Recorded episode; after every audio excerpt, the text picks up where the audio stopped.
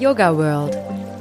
Dein Yoga-Wissen-Podcast zu Praxis, Philosophie und Meditation.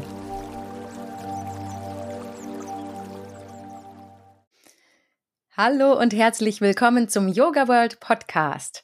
Der Yoga World Podcast soll Yoga bekannter machen und möglichst viele Menschen inspirieren, sich dafür zu öffnen. Also helft mir gerne dabei und bewertet den Yoga World Podcast mit fünf Sternen auf der Plattform eures Vertrauens oder auf allen Plattformen. Auf iTunes könnt ihr zum Beispiel auch eine kleine Rezension schreiben, teilt den Podcast auf Social Media, kommentiert zum Beispiel die Instagram Reels oder auf unserer Website und empfehlt den Podcast euren FreundInnen weiter, etc es gibt viele Möglichkeiten. Und natürlich könnt ihr mich auch immer direkt anschreiben, wenn ihr Fragen, Anregungen oder Kritik habt. Ihr erreicht mich auf Instagram unter Yogasahne oder ihr könnt mir an podcast.yogaworld.de mailen. Danke für den schönen Austausch mit euch. So, kommen wir zum heutigen Thema. Es geht um Meister Eckhart. Meister Eckhart war ein mittelalterlicher Dominikanermönch, Theologe und Mystiker. Er gilt als einer der einflussreichsten Denker des deutschen Mittelalters und wird oft als Vater der deutschen Mystik bezeichnet. Seine Ideen brachten ihm sowohl Anerkennung als auch Kontroversen innerhalb der Kirche seiner Zeit ein. Heute wird er für seine einzigartige Interpretation der christlichen Mystik und seine Beiträge zur Philosophie sehr geschätzt. Zum Beispiel von seinem Namensvetter und meinem heutigen Gast, Dr. Eckhard Wolz-Gottwald. Hallo Eckhard, schön, dass du mal wieder da bist. Hallo, äh, du sprichst von Meister Eckhart, da kommt gleich viel Freude bei mir auf, jetzt über Meister Eckhart zu sprechen. ich bin gespannt. Ich habe eben mal wieder gesagt, weil viele von euch Eckhart schon aus den Yoga World Folgen über die Bhagavad Gita oder Patanjali kennen, die ich nur allen empfehlen kann, die sie noch nicht gehört haben. Eckhart ist Philosoph und Religionswissenschaftler und auf ihn verlasse ich mich gerne, wenn es um die harten philosophischen Fragen geht, die er gerne für uns in die Alltagssprache und den heutigen Zeitgeist überträgt. Eckhart hat schon viele Bücher über spirituelle Philosophie geschrieben, unter ihnen auch das Buch Meister Eckhart, Wegweisungen zur Gottes Geburt im Menschen. Und da will ich auch gleich einsteigen. Eckert. Meister Eckert begleitet dich ja schon sehr lange. Dein erstes Buch über ihn kam 1985 raus und 2018 hast du es überarbeitet und neu aufgelegt. Wieso fasziniert dich Meister Eckert so, dass er über Jahrzehnte dein Schaffen beeinflusst? Also wenn ich mich äh, zurückerinnere, hat er eine Zeit gegeben, an der ich Meister gerade überhaupt nicht gekannt habe. Ich habe den kennengelernt durch meinen Sprecherzieher. Ich bin ja ein Schwabe und die Schwaben können ja vieles, aber nicht richtig sprechen. Und dann, als ich 1920 war, habe ich Sprecherziehung genossen und der Sprecherzieher sagte, oh, Sie heißen ja Eckert mit Vornamen. Kennen Sie den Meister Eckert? Und da musste ich verneinen, beschäftigen Sie sich mit Ihrem Namensvetter ich habe mir dann ein Buch über Meister Eckhart gekauft und ich war fasziniert. Das war eine Radikalität, die ich damals als junger Mensch überhaupt nicht gekannt habe. Und äh, neben der Beschäftigung mit äh, der asiatischen Philosophie, mit der Philosophie des Yoga, war eher praktisch mein Anker, mich mit meiner eigenen christlichen Tradition zu beschäftigen und sie in einer Weise kennenzulernen, wie ich vorher nie vermutet habe, dass es dann sowas gibt. Ich habe ja dann dieses Buch äh, dann auch geschrieben in jungen Jahren über äh, Meister Eckhart und es war äh, eigentlich relativ erfolgreich, immer eine Auflage nach der anderen. Und dann kam vor sieben, acht Jahren der Verleger und sagte, das müssen Sie mal überarbeiten. Und dann meinte ich, also ich habe überhaupt keine Lust, so einen alten äh, Schinken vor 40 Jahren geschrieben, den zu überarbeiten. Und dann meinte er, ich äh, schreibe das alles ab, schicke Ihnen eine Word-Datei und dann wird es ja leichter, ein paar Verbesserungen einzufügen. Und ich sagte, okay, wenn ich das schon mal als Word-Datei habe auf dem Computer, dann kann ich das ja auch angehen. Und dann habe ich das gelesen und habe gemerkt, also was der Eckhard Wolz-Gottwald da vor 40 Jahren geschrieben hat, das geht ja heute überhaupt nicht. Ne? Also das kann ich ja äh, überhaupt nicht heute so, ne, überhaupt nicht. Äh, es war so wissenschaftlich, es war so rational. Ich habe schon gemerkt, wo die Reise hingehen sollte, diese äh, Philosophie mit Leben zu erfüllen, in die Praxis zu führen. Und dann habe ich angefangen zu bearbeiten, aber letztendlich habe ich das Buch neu geschrieben. Und es war letztendlich ein, ein wunderbares Projekt, mich mit mir selbst auseinanderzusetzen, wie ich vor 40 Jahren gedacht habe. Äh, ich habe gelernt, wie man sich entwickeln kann, äh, wo ich als äh, junger Mensch auch so Meister Eckhart würde sagen, Schale brauche. Er hat ja dieses Bild. Die Philosophie ist wie eine Frucht mit Schale und mit einem Kern. Und man braucht, ich glaube, ich habe und viele anderen brauchen am Anfang auch noch eine Schale, Theorie, klare Ansagen, aber wenn man nur Schale in einer Philosophie hat, hat man nur das rationale Wissen. Und Meister Eckhart zeigt, wie man, er sagt, zum inneren Leben kommt. Er zeigt auch eine Übungspraxis auf, wie der Mensch sich für äh, letztendlich nicht die Philosophie, äh, das Leben seiner eigenen Philosophie, sondern für sein eigenes Leben öffnen kann. Aber das braucht Zeit. Ich habe jetzt 40 Jahre Zeit gehabt, habe dann das Buch neu geschrieben und ich denke, jetzt äh, könnte das auch für äh, heutige Menschen, die nicht nur an Theorie, sondern einem inneren Leben äh, der, äh, des Christentums oder auch, und das ist ja dann oft sehr ähnlich, auch der asiatischen Philosophie des Yoga interessiert sind, kann es richtige Hilfestellungen geben. Sehr schön. Und kannst du jetzt vielleicht mal einen kurzen Überblick über das Leben von Meister Eckert geben, wer er war und welche so die wichtigsten Stationen waren, die seine Entwicklung geprägt haben? Es war ein großer Meister, der äh, in dem 13. und 14. Jahrhundert gelebt hat, ist ins Kloster gegangen, wie viele dort im äh, Dominikanerkloster in Erfurt. Die ersten 40 Jahre weiß man so relativ wenig von ihm, nur, dass er einerseits in die Tiefe gehen wollte, aber auch die Fähigkeit hat, äh, die Tiefe des Christentums rational zu fassen. Äh, ist dann an die bedeutendste Universität der damaligen Zeit nach Paris gekommen und hat dort äh, gelehrt und ist zum Magister ernannt worden. Heute würde man Professor sagen. Und dann kam der Magister Eckhart wieder zurück in, äh, in die Klosterwelt und man hat gesagt, oh, da ist der Gelehrte aus Paris, der Magister. Und daraus ist dann das Meister Eckhart heute geworden. Seine Aufgabe war in einer Zeit, wo sehr, sehr viele, vor allem Frauen, in die Klosterwelt gegangen sind, um das Christentum mit Praxis zu erfüllen, dass er sie lehren sollte, was denn die wahre Lehre ist. Das war zunächst die, die Aufgabe, aber ist ganz anders gelaufen die ja, Frauen, die da in der damaligen Zeit eher ungebildet waren, haben dann vielleicht gerade dadurch, dass sie nicht diese ganze Theologie gekannt haben, haben den Weg in die Praxis gesucht. Und er ist gekommen, wollte wahrscheinlich auch ihnen erstmal die Lehre sagen, aber dann hat er gemerkt, dass eigentlich, was die Frauen im Blick hatten, äh, das Christentum zu leben, aus der Tiefe zu leben, nicht äußere Schätze zu suchen, wie ein Leben nach dem Tode im Himmel, sondern innere Schätze, dass der Himmel in den Tiefen jedes einzelnen Menschen entdeckt werden kann. Das hat er gleichsam von den Frauen gehört und in seine eigene Philosophie integriert und das dann in einer von ihm neu gefundenen theologischen Sprache und philosophischen Sprache zum Ausdruck zu bringen. Die Frauen konnten äh, damals, äh, wenige Frauen konnten äh, lesen und schreiben. Er konnte das aber.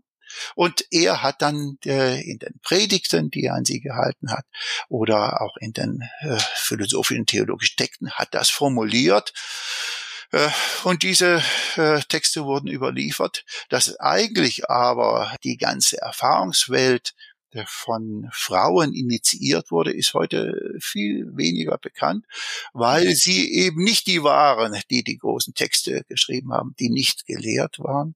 Und so kennt man die Spiritualität der Frauen des 13. und 14. Jahrhunderts hauptsächlich über Meister Eckhart. Mhm. Gut, wie hat sein Leben geendet? Das war durchaus sehr tragisch, weil diese Radikalität nicht auf die Schale der Theologie zu achten, sondern auf ihr inneres Leben, das in jedem, das jeder Einzelne zu finden hat, hat nicht nur Freunde gefunden, eh, sowohl in seinem Orden, auch in Konkurrenzorden, auch in der äh, offiziellen Kirche. Er wurde angeklagt äh, der Häresie, des Ketzer, Christentums, vielleicht gerade weil er nicht so verschallt war wie die anderen, wurde dann letztendlich schuldig gesprochen. Es wurden Sätze verurteilt von ihm. Er ist allerdings vorher verstorben. Sonst wäre es durchaus möglich gewesen, dass er, wie viele andere in der damaligen Zeit, als Ketzer verurteilt und verbrannt worden wäre. Heute äh, ist aber alles klar, das, äh, was er so sagt, in der damaligen Zeit war das total radikal aber in der heutigen philosophischen und theologischen Welt ist er durchaus äh, umfassend anerkannt. Naja, aber weil ich habe das eben in deinem Buch gelesen und da waren ja diese verurteilten Aussagen von ihm zum Beispiel, wer Gott lästert, lobt Gott. Mhm. Kann ich mir jetzt schon vorstellen, dass das als ketzerisch empfunden wurde. Das klingt ja auch irgendwie ketzerisch, oder? Aus der damaligen Sicht. Dann, äh, wenn man so einen Satz äh, aus dem Kontext heraus nimmt, äh, ist es verständlich, dass äh, diejenigen, die die Aufgabe haben, die christliche Botschaft zu verkünden, also die, äh, die kirchlichen Institutionen, dass sie da nicht so mit einverstanden waren. Aber im Kontext ist das ein Weckruf an die Nonnen gewesen, an die er ges gesprochen hat, dass eigentlich egal, was man sagt über, äh, über Gott, es ist immer nur die Schale. Und letztendlich kommt es was, auf was ganz anderes an. Wenn man sagt, äh, Gott ist gut und ist der Beste, dann würde jeder dann, der religiös ist, zustimmen. Aber es ist viel zu wenig. Letztendlich kann man auch sagen, dass Gott schlecht ist. Oder gibt ja so einen schönen Satz, wer sagt, dass die Sonne hell ist, ist gut. Aber wenn die Sonne schwarz ist, äh, könnte man es genauso sagen, weil letztendlich, wenn man von Gott spricht, denkt, kommt man mit dem Denken nie an ihn heran. Letztendlich gilt es, von dem Denken grundsätzlich loszulassen. Und da leitet er dann den Meditationsweg an, von, prinzipiell von allem Denken, sei es positiv über Gott zu sprechen oder auch negativ loszulassen und nicht einen gedachten Gott, sondern einen gelebten Gott zu erfahren. Und dann lästert man auch nicht mehr und dann lobt man nicht mehr, sondern dann lebt man sein inneres Göttliches. Ja, die Interpretation ist natürlich eine andere, als wenn man sagt, man soll Gott lästern, um ihn zu loben. es war ein didaktischer äh, Zug, die Macht zu rütteln. Weil man muss sich ja vorstellen, die Nonnen sind ja dabei gewesen, nicht nur zu erfahren, sondern auch Gott zu loben. Und dann meinte er, das reicht nicht. Gott zu loben, ihr müsst Gott leben und das als eure tiefste innere Dimension, wie er sagt, in eurem Seelengrund. Ja. Du hast jetzt schon gesagt, dass Meister Ecker zum einen als Mystiker und als Philosoph bezeichnet wird. Könntest du noch mal zusammenfassen, was dann seine zentralen philosophischen Überzeugungen waren und vielleicht dann gleich noch dazu sagen, wie sich das von den damaligen Ansichten unterschieden hat? seine Überzeugungen, hat natürlich seine Überzeugungen gehabt. Er hat auch Schale gehabt, hat auch Lehren gehabt. Aber äh, wenn man sieht, wer lästert Gott, lobt Gott, wer einen gedachten Gott hat, der äh, hat Gott nur als Schale. Letztendlich geht es darum, zum Kern vorzustoßen und Gott äh, nicht nur in der Klosterzelle zu erfahren, in der tiefen Meditation, sondern diese göttliche Erfahrung mitten in die Welt heraus zu tragen, ein neues Verhältnis zu den Menschen zu bekommen, ein neues Verhältnis zur Welt zu bekommen und überall die göttliche Kraft zu erfahren und aus der inneren göttlichen Kraft zu erfahren. Ist das eine Überzeugung? Gut, das wäre eine Überzeugung, aber dann wäre es nur die Schale. Letztendlich die Stärke des Meister Eckhart ist nicht, dass er, wie man damals sagte, ein Lesemeister war. Das wäre der Professor, das war der Magister, das wäre der Meister, der seine Überzeugungen gut formulieren kann, sondern dass er ein Lebemeister war, der das lebte, was er lehrt, der über seine Überzeugungen hinausgeht und so den, den inneren Kern einer Lehre mitten im Alltag lebt. Und das ist das, was mich auch damals äh, fasziniert als, als junger Mensch. Ich habe Theologie und Philosophie und Indologie studiert und bin vielen großen Lesemeistern als meinen Lehrern begegnet. Und dann kommt ein Meister Ecker, sagt, so viel man weiß, das ist gut, aber das gibt noch viel mehr als das Wissen. Es gibt ein inneres Leben und das hat dann auch durchaus meine Yoga-Praxis oder Meditationspraxis befruchtet. Worum geht es denn letztendlich in der Yoga-Praxis?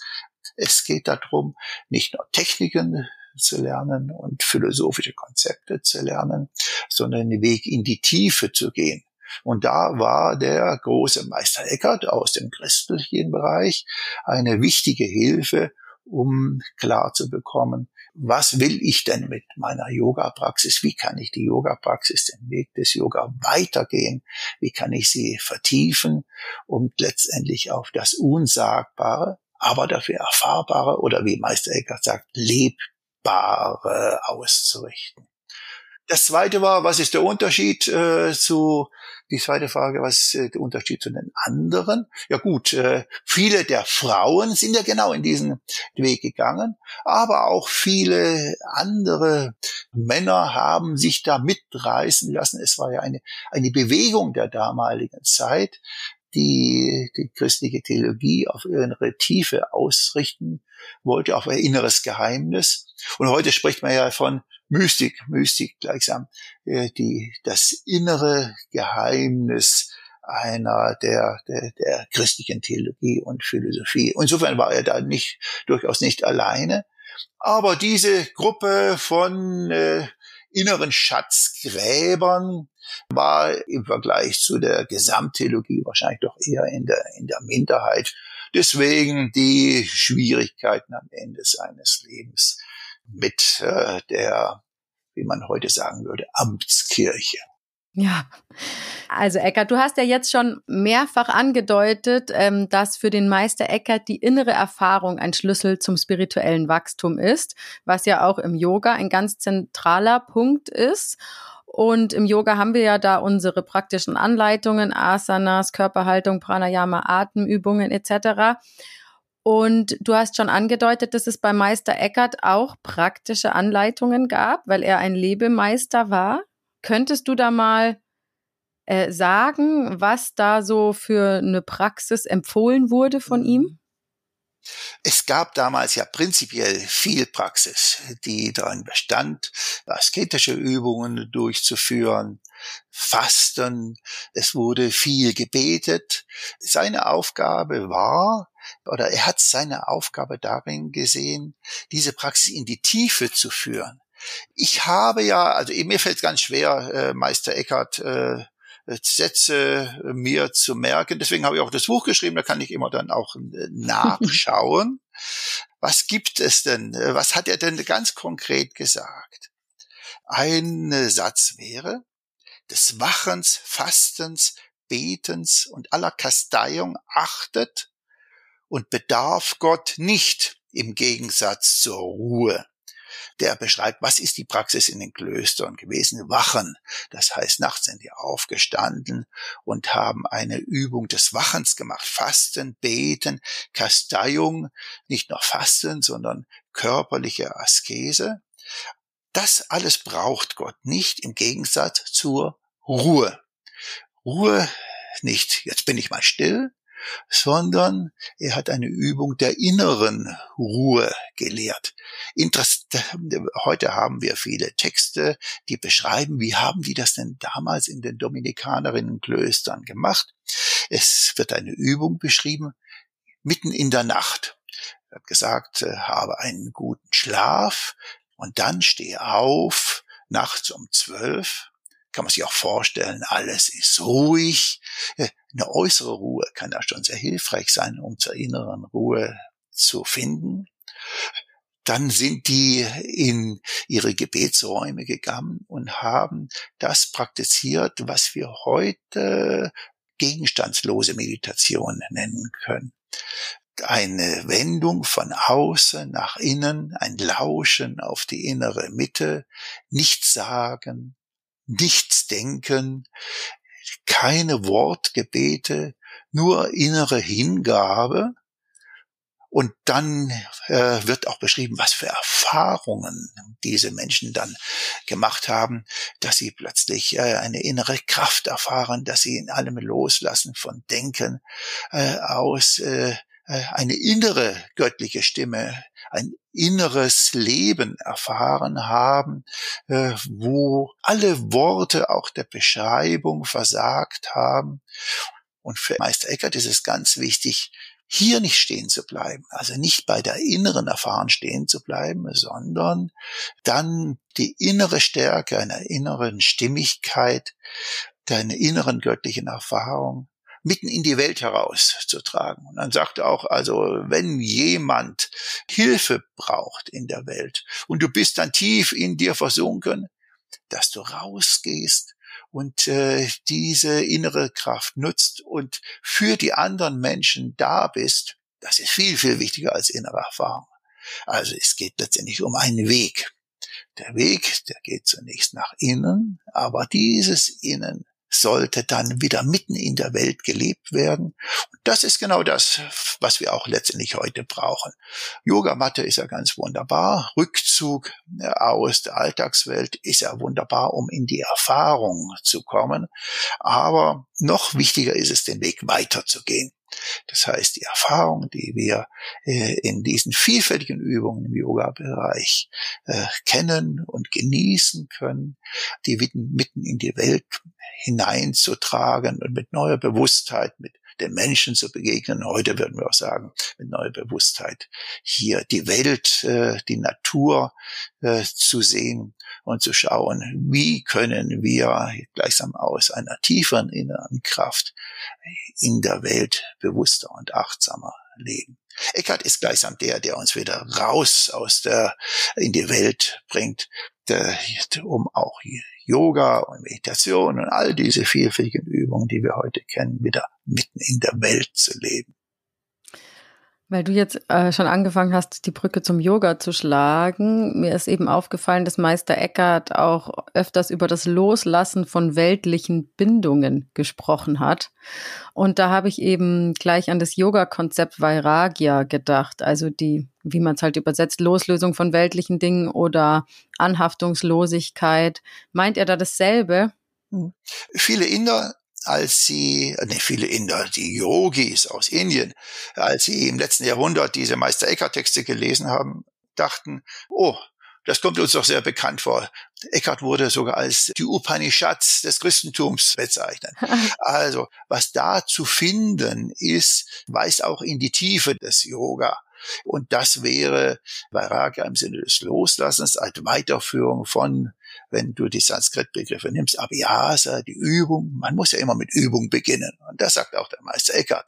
Beginne mit Übung und machen und tun. Aber dann ist es ganz zentral, im Machen loszulassen.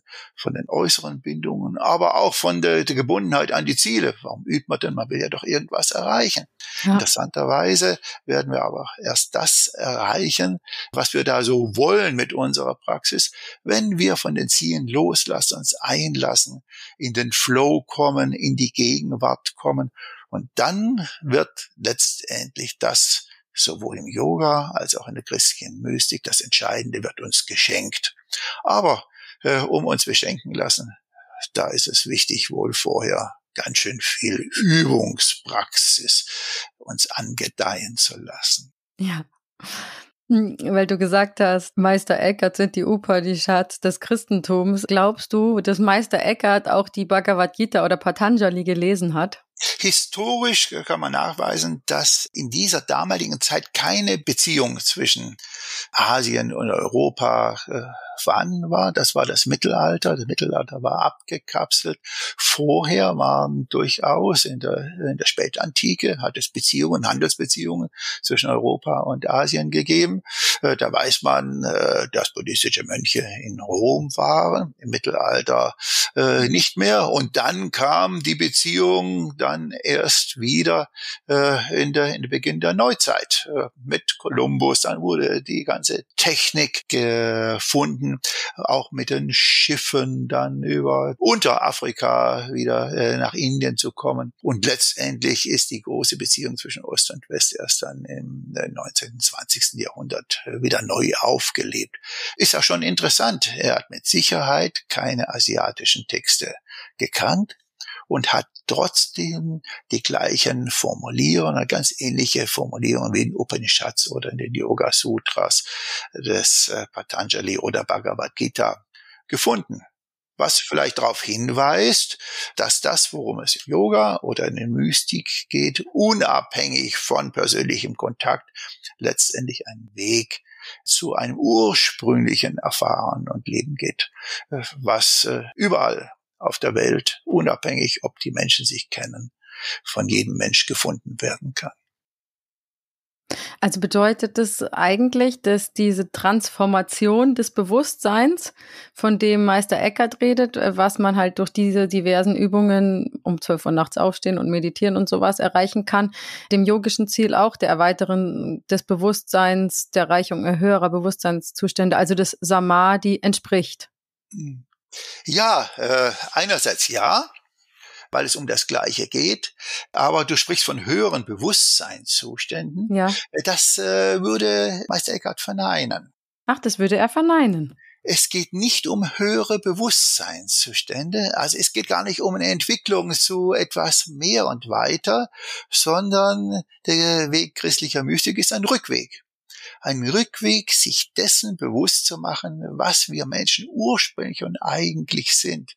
Und äh, aus dieser Perspektive könnte man sagen, um was geht es im Yoga? Was geht, um was geht es in yogischer Meditation? Geht es darum, sich weiterzuentwickeln und höhere Bewusstseinszustände zu erfahren? Oder ist Yoga letztendlich auch ein, nicht ein Weg, äh, um so äh, eins nach dem anderen freizuräumen, unsere Verbindungen so zu lassen?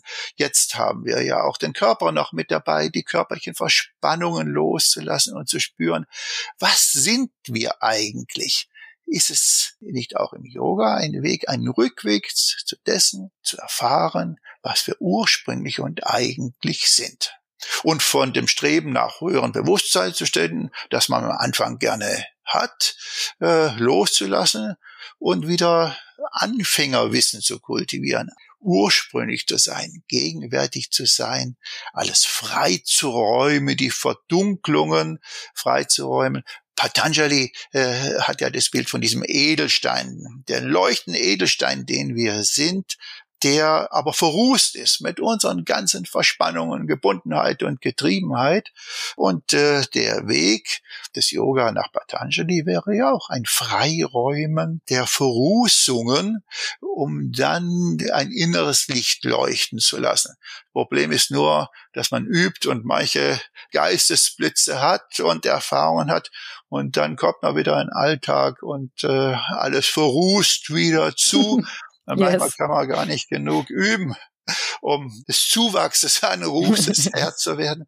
Aber da haben wir hier, äh, sind wir, glaube ich, in einer recht guten Situation. Wir können ja so viel Impulse erfangen. Jetzt auch nach der Wiederentdeckung des Meister Eckhart, nachdem er lange verloren gegangen war, können wir die Impulse von Meister Eckhart äh, holen und von anderen christlichen Mystikern und wir können von den Buddhisten lernen und wir können äh, aus der äh, Yoga-Tradition, aus der hinduistischen Kultur lernen. Also, wenn es einer schafft, wenn nicht wir heute in unserer Wohlstandskultur, wo wir die Möglichkeiten haben, mit uns so vielen großen Meistern zu beschäftigen. Ja, im Grunde geht's ja eigentlich immer dann doch über die Verbindung hm, zwischen dem Einzelnen und Gott, also diese Einheitserfahrung am Ende. Das wäre jetzt die religiöse Sprache.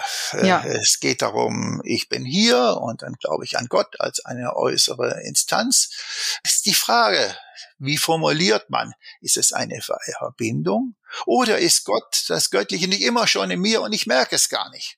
Weil es, weil ich immer nur auf die Schale und auf die Theologien und auf die Worte schaue. Letztendlich geht es vielleicht gar nicht um eine Einheit mit Gott, sondern es geht darum zu erfahren, dass ich immer schon göttlichen Ursprungs bin. Das ist eben eine Sache der Formulierung. Ja, ja. Äh, auch Meister Eckhart spricht von Verbindung oder spricht von Einheit und dann sagt er, was ich gestern gesagt habe, das vergesst mal.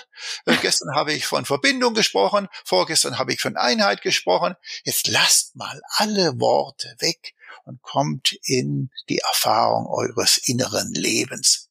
Worte sind, glaube ich, ganz gut. Die treffen nicht, aber sind schon gut, um auf dem Weg einen Halt zu geben. Ähnlich wie auch bei einer Frucht die Schale ja auch ganz hilfreich sind, um äh, klar zu merken, äh, worum geht es eigentlich? Äh, welche Übungen muss ich durchführen? Wie kann ich das formulieren? Wie kann ich das auch vom Lehrer an den Schüler weitergeben? Um dann aber weiterzugehen, von den ganzen Worten loszulassen. Und wenn wir Lehrer etwas erklärt haben oder jetzt im Podcast ganz viel erklärt haben, es ist hilfreich, um die Perspektive zu sehen, dann macht aber den Podcast aus übt und kommt in eure eigene Erfahrung. Ja. Aber jetzt muss ich trotzdem noch mal die Worte zur Hilfe bemühen. Und zwar, was meint denn Meister Eckert dann mit dieser Geburt Gottes in der Seele? Das kommt ja oft bei ihm vor, diese Geburt Gottes in der Seele. Kannst du das mal konkretisieren mit Worten? ja, äh, äh, Meister Eckert meinte ja, also äh, letztendlich kann man ja mit Worten gar nichts erklären. Dann sagt er in einem anderen Text, aber wenn da nur ein Opferstock wäre, ein Opferstock ist das, wenn man in die Kirche kommt, wo man dann äh, Geld reingeben kann und ihr werdet überhaupt nicht da, so sagt er zu den Schülern, ich müsste trotzdem sprechen. Das heißt, die Worte können das nicht ausdrücken, aber letztendlich müssen wir Lehrer äh, sprechen. Gegensatz. Jetzt kommt ein schönes Wort mit der Gottesgeburt in der Seele. Im christlichen Bereich weiß jeder Christ, was Gottesgeburt ist. Gott wurde nach dem christlichen Glauben geboren vor 2000 Jahren in Bethlehem und selbst äh, in unserer säkularen Kultur feiern wir tatsächlich noch jedes Jahr die Geburt Gottes in Bethlehem an Weihnachten, selbst äh, wenn immer weniger Menschen äh, an diese Gottesgeburt glauben. Er nimmt dieses christliche Vorstellung von Geburt Gottes vor 2000 Jahren oder damals vor 1300 Jahren, der Zeitmeister Eckhart, und sagt, ist ja schön, wenn Gott damals geboren wurde, aber das ist nur der Anfangsglaube. Letztendlich ist es, wenn ihr den Weg weitergeht und den christlichen Weg weitergeht, werdet ihr merken, dass Gott tief in eurer Seele geboren wird. Lasst euch darauf ein und spürt, wie Gott tief in eurem Seelengrund lebt. Geht den Weg der Übung, lasst den Weg der Übung los, um dann ins Spüren und ins Erfahren zu kommen. Das ist auch ganz schön äh, zu sehen, wenn man die äh, indischen Formulierungen sieht, findet man keine Gottesgeburt. Warum nicht? Weil im hinduistischen oder im buddhistischen Bereich die Vorstellung, dass Gott hier auf der Welt geboren wird, wie in Bethlehem, zumindest so nicht gibt. Es ist eine spezifische christliche Schale, es sind spezifisch christliche Formulierungen, die christliche Lehren aufgreifen Gottes Geburt äh, vor 2000 Jahren, um sie dann weiterzuführen und darauf aufmerksam zu machen, wenn man den, auch den christlichen Weg weitergeht, kann man in ein inneres Erfahren kommen und dann kann, Meister Eckert sagt sogar, dann kann Gott grünen und blühen tief in deiner Seele. Äh, auch etwas ein Unterschied zu manchen eher statischen Vorstellungen, die in äh, asiatischen Texten mehr zu finden sind. Hier geht es um Lebendigkeit. Das hat mich immer schon dann fasziniert. Es geht um ein inneres Leben, nicht um eine Einheit oder Verbindung, ist auch eine schöne Vorstellung, sondern um eine Lebendigkeit. Und für alle, die sagen, der, auch der Weg des Yoga geht es darum, lebendig zu werden, die werden von Meister Eckhart begeistert sein, weil sie hier die Worte finden, die auf ein Leben abzielen. Das ist übrigens auch das zentrale Wort für Meister Eckhart, Leben. Heute spricht man von Erfahrung, das findet man auch, solche Worte findet man auch bei Meister Eckhart, aber letztendlich sein zentrales Wort ist Leben. Also nicht gelebt werden, sondern ein inneres Leben und eine innere Lebendigkeit zu erfahren. Und ich schätze auch, wenn ich äh, Lehrern begegne, die viel wissen, oh, das ist schön, kann man viel von lernen. Aber wenn die Lehrer auch noch das leben, was sie lehren, dann merke ich, zu so einem Lehrer kann ich gehen. Ja, total. Schau, deswegen höre ich dir auch so gern zu. ja, danke, danke für das Kompliment. Ja. Ähm, jetzt ist es aber schon so, von den Dingen, dass du erzählst, dass diese Gottesgeburt im Menschen, von der Meister Eckert redet, für mich schon diesen Touch von Erleuchtung hat. Also klar, Schale weg, dann haben wir den Kern innen, den Fruchtkern, wie du es immer nennst, oder Fruchtfleisch. Und da ist aber doch diese Selbstverwirklichung oder dieses Empfinden von Befreiung, was wir dann im Yoga erreichen wollen, doch eigentlich diese Gottesgeburt. Von den Empfindungen nach ja. oder von dem Inneren, oder? Man könnte sagen, es sind unterschiedliche Worte. Auch Erleuchtung, die Illuminatio im Latein, ja. ist ein Wort von Meister Eckhart. Die eine Einung oder Unio ist ein Wort von Meister Eckhart. Der Weg dorthin, die Gebundenheit, innere Gebundenheit loszulassen, findet man bei Meister Eckhart. Und all die Worte findet man in den asiatischen Texten. Übrigens Erleuchtung eher weniger. Äh, ist ganz interessant. Das haben wir heute übernommen, dass wir von Erleuchtung sprechen. Wenn man die altischen yogischen Texte anschaut, ist da wird die Lichtmetapher, dass etwas erleuchtet oder wir erleuchtet werden, dort eigentlich in asiatischen Texten gar nicht gefunden. Der Buddha wird oft als Erleuchteter übersetzt, aber eigentlich, wenn man es übersetzt, ist es der Erwachte. Die von Erleuchtung zu sprechen, ist eigentlich in der westlichen Tradition üblich gewesen. Kommt aus jetzt werde ich so äh, der philosophische Lehrer, kommt eigentlich aus der äh, Philosophietradition des Platon und wurde so auch im christlichen Mittelalter verwendet. Es geht um Erleuchtung und äh, im 19. 20. Jahrhundert, als man versucht hat, die asiatischen Texte in westliche Sprachen zu übersetzen, hat man die eigentlich die christliche Metapher von der Erleuchtung verwendet. Und heute meint jeder, Erleuchtung, das ist aus Asien, aber das Wort Erleuchtung kommt eigentlich, äh, haben wir eigentlich in unserer Kultur geprägt. Das sind aber wieder nur die Worte.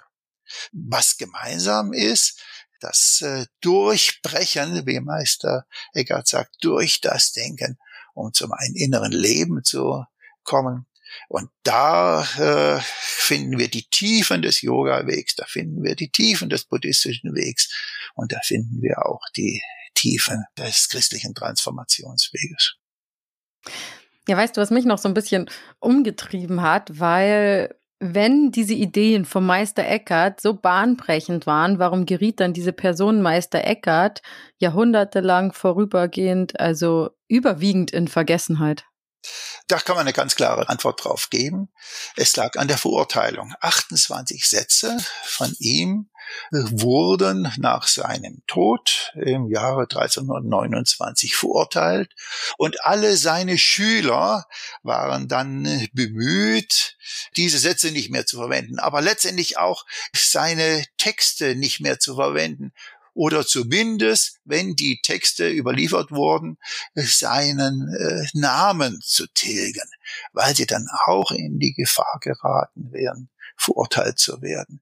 Und dann gab es immer wieder äh, Menschen, die gemerkt haben, oh, das ist ja der Meister Eckhart, Nikolaus von Kues war das zum Beispiel, der hat eigentlich nicht was anderes, nichts anderes gesagt als äh, Meister Eckhart auch, aber die Verurteilung hat dann nicht unbedingt förderlich für seine äh, Bekanntheit gewirkt. Das ist, so ist ein Johannes Tauler, ein Schüler von ihm, viel, viel populärer geworden. Er sagt das Gleiche, aber äh, eher äh, abgemildert, bildhafter.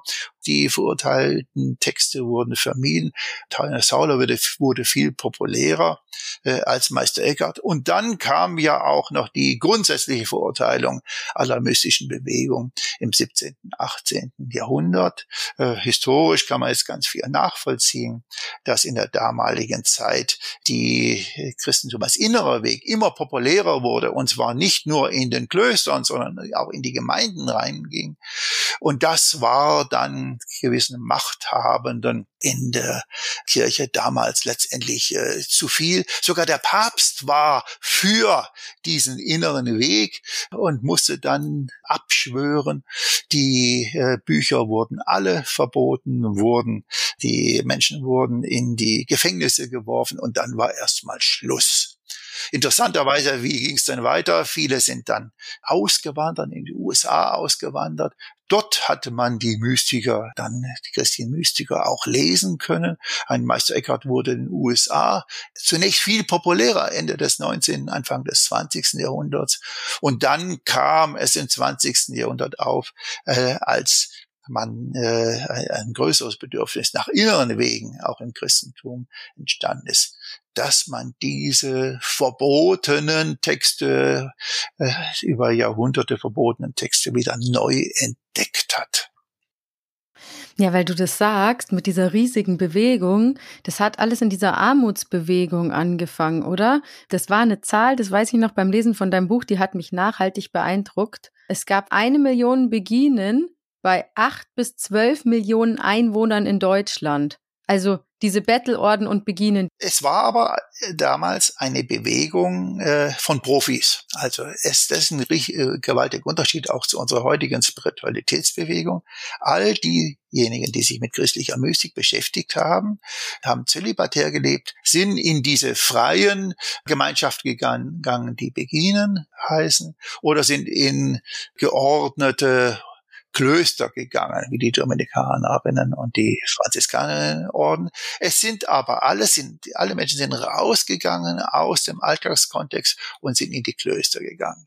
Und das ist dann äh, schon ein Unterschied äh, zu dem, was dann im 17., 18. Jahrhundert passiert ist, als auch Menschen in den normalen Gemeinden äh, sich für Mystik interessiert hatten.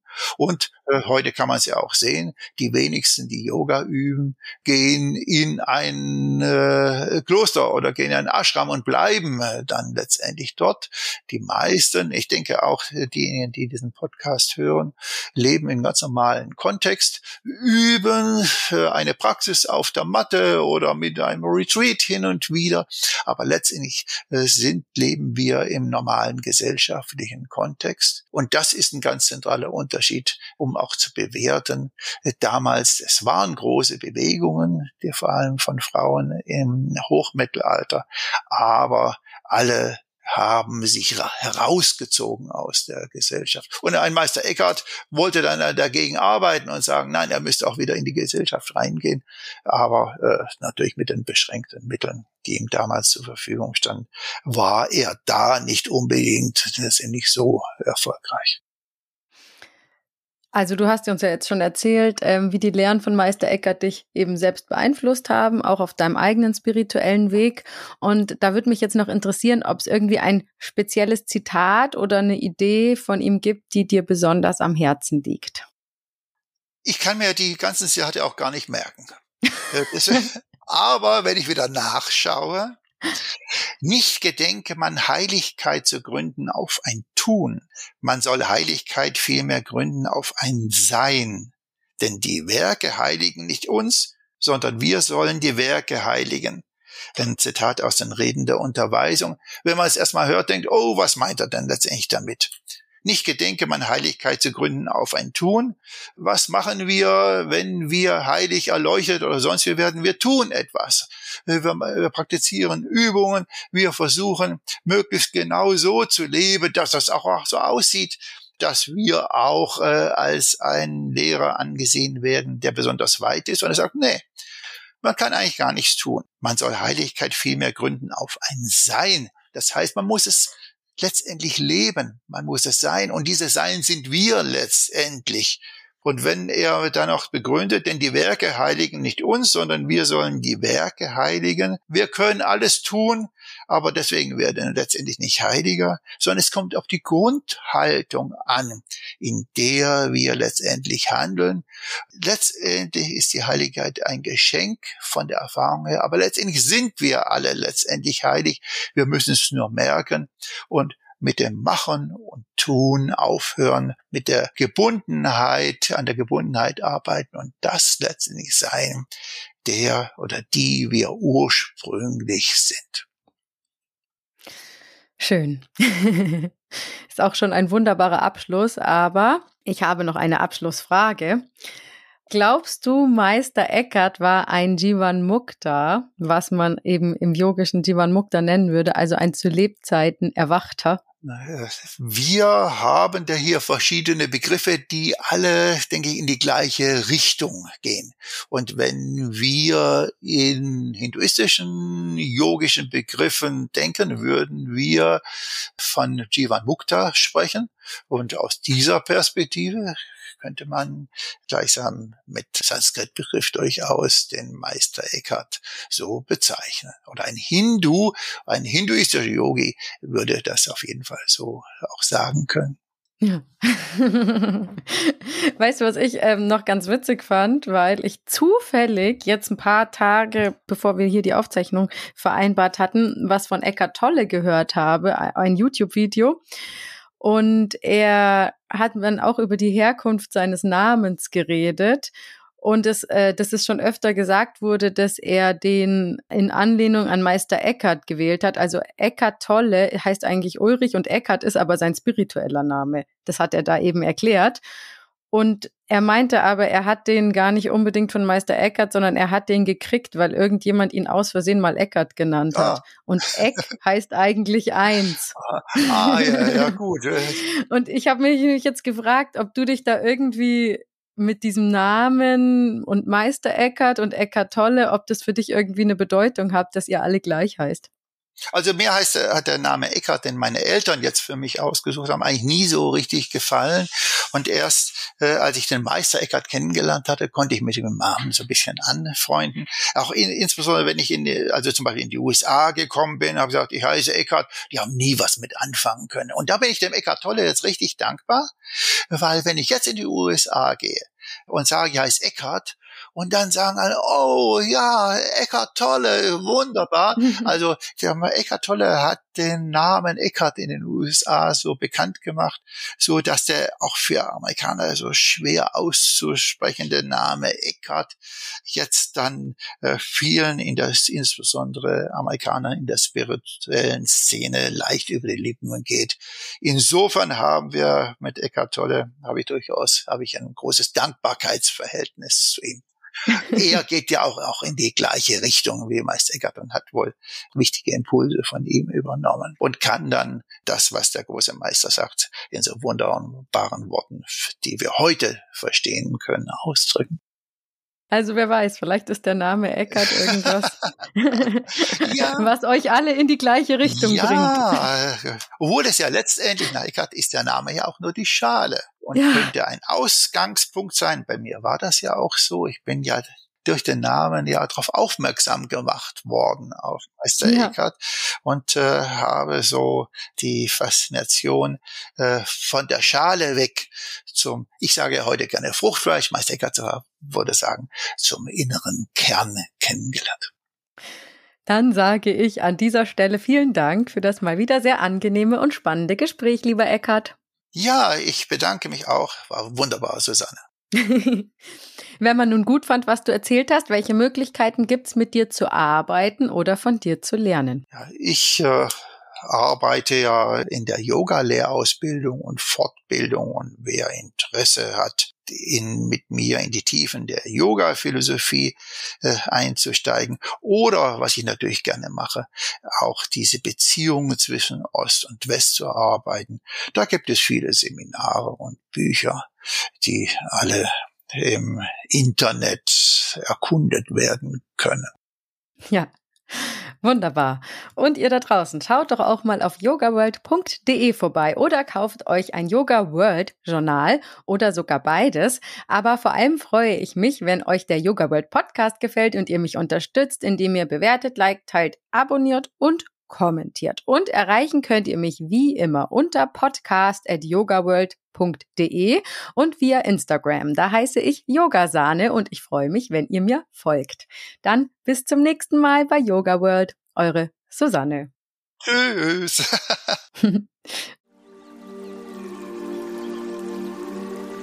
Der Yoga World Podcast. Jeden Sonntag eine neue Folge von und mit Susanne Moors auf yogaworld.de.